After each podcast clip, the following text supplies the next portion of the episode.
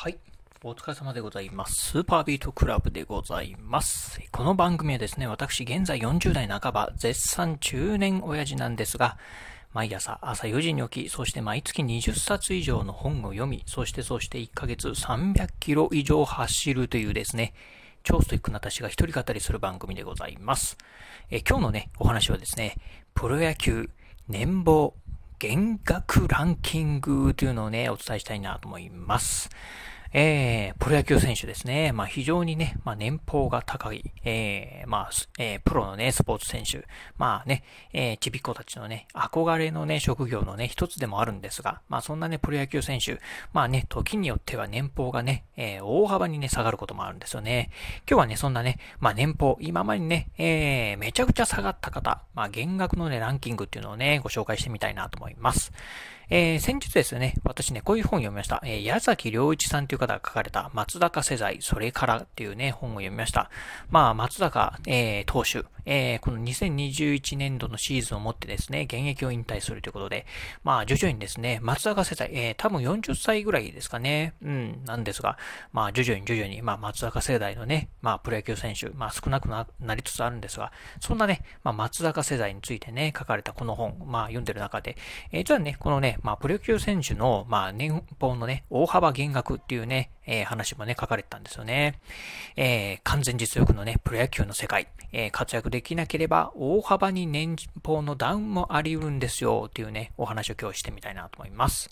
えー、まずですね、えー、プロ野球選手の年俸なんですが、実はですね、このね、年俸のね、えー、減額、え制限というのがございます。これがですね、え野球協約の第92 2条にですね、年俸の減額制限というのがございます。えー、1億円以上、年間ですね、年俸1億円以上もらっている選手に関しては、えー、上限、まあ40%までですね、うん、までというふうにね、減額はね、定められているそうでございます。ただですね、このね、40%、えー、本人の同意があればですね、まあ例外が認められると。まあつまりですね、40%以上のね、減額、まあ、えー、選手本人がですね、まあそれはいか、いた仕方ないですね、というふうにね、まあ同意があればですね、えー、この大幅減、40% 40%を超える、まあ、減額っていうのがね、認められているそうでございます。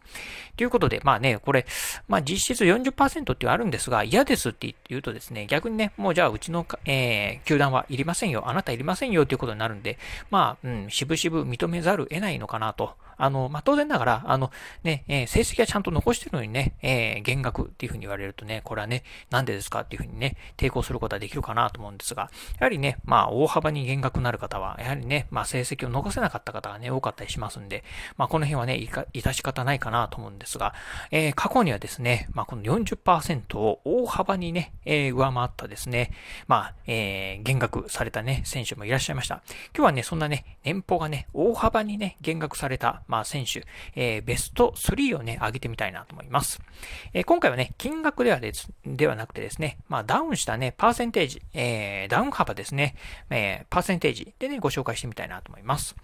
えー、じゃあ、早速ね、今日はね、じゃあ、まあ、うん、3位からね、順番に行きましょうか。えー、3位はですね、えー、中島博之さん。この方、確か西武ライオンズですかね、の方、あ、だったかな？ごめんなさい。ちょっとあの、あの、ど忘れしたんですけど、えー、中島博之さんでございます。えー、21、えー、2019年のシーズンがね、終わった時にですね、えー、もともと、まあ、年俸が1億5000万もらってた方なんですが、この方ですね、えー、2000万円、えー、ダウン率にしてですね、86.7%と大幅にね、ダウンになってしまいました。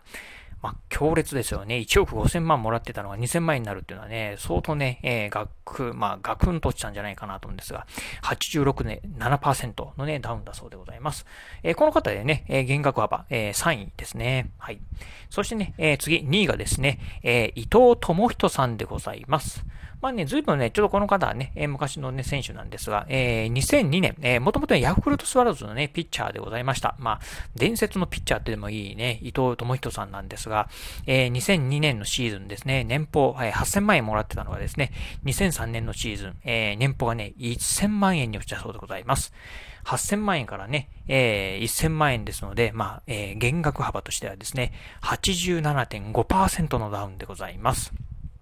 まあ確かね、これね、私、この伊藤智人さんの、まあ本も読んだことあるんですが、えー、確かね、えー、前のシーズン非常にね、活躍されてたんですが、えー、怪我でね、1年間ほぼね、もうボールも握れなかったぐらいだったんじゃないかなと思うんですけど、うん、ということで、まあいわゆる、まあ本当ね、えっ、と、全く活躍しなかったというところで、まあこの辺のダウンというのはね、致し方ないのかなというふうに思うところですね。はい。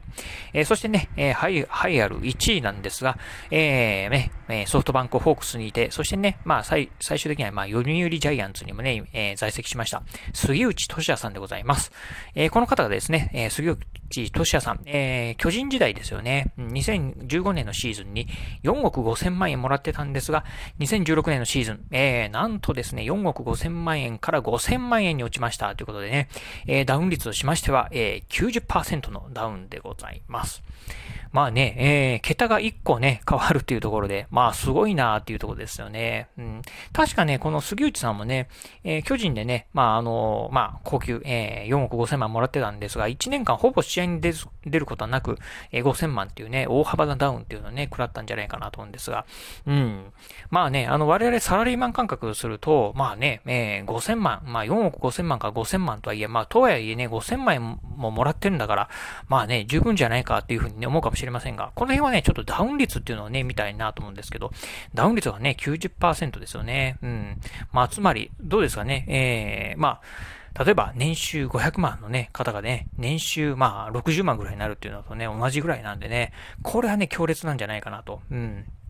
当然だからね、4億5千万もらってる方は4億5千万のね、まあ生活をしてたんで、それがね、まあね、約10分の1ぐらいになるっていうことですからね、まあそれだけね、まあ生活もね、まあ切り詰めないといけないっていうところはね、出てくるっていうところを考えると、まあプロ野球の世界、ほんと、ほんとね、こう実力の世界だなっていうところはね、思うところでございます。ということでね、まあもうすぐね、えー、プロ野球も今シーズンね、終わろうとしてるところではあるんですが、はい。まあまたね、このね、今ね、えー、今シーズン、今オフですよね、えー、選手のね、年俸、まあどういうふうにね、ねまあ推移していくのか、この辺もね、なんかね、少しね、注目してみたいなというふうに思います。はい、ということで今日はですね、プロ野球選手、えー、年俸減額ランキングっていうのをね、ご紹介しました。今日のお話、面白かったな、参考になったなと思いましたですね、ぜひラジオトークでお聞きの方、ハートマークやニコちゃんマーク、そしてね、ネギマークなんかありますので、ね、あの辺をね、ポチポチポチと押していただければなというふうに思います。えー、また、えー、この番組なんですが、えー、ラジオトーク以外にもですね、Apple Podcast や Google Podcast、Spotify や Amazon Podcast なんかでも配信しております。まあ、ぜひですね、え、まあ、お好きなね、ポッドキャストサービスなんかでね、え、ご自由に、まあ、購読、え、お聞きいただければなというふうに思います。え、そして最後、私ね、Twitter もやっております。Twitter の方はこのラジオの配信情報以外にも、YouTube だったりブログなんかもね、毎日配信更新しております。ブログに YouTube に、そしてラジオ、えー、配信更新情報なんかをツイートしておりますので、ぜひよろしければ私の Twitter アカウントの方もフォローしていただければなというふうに思います。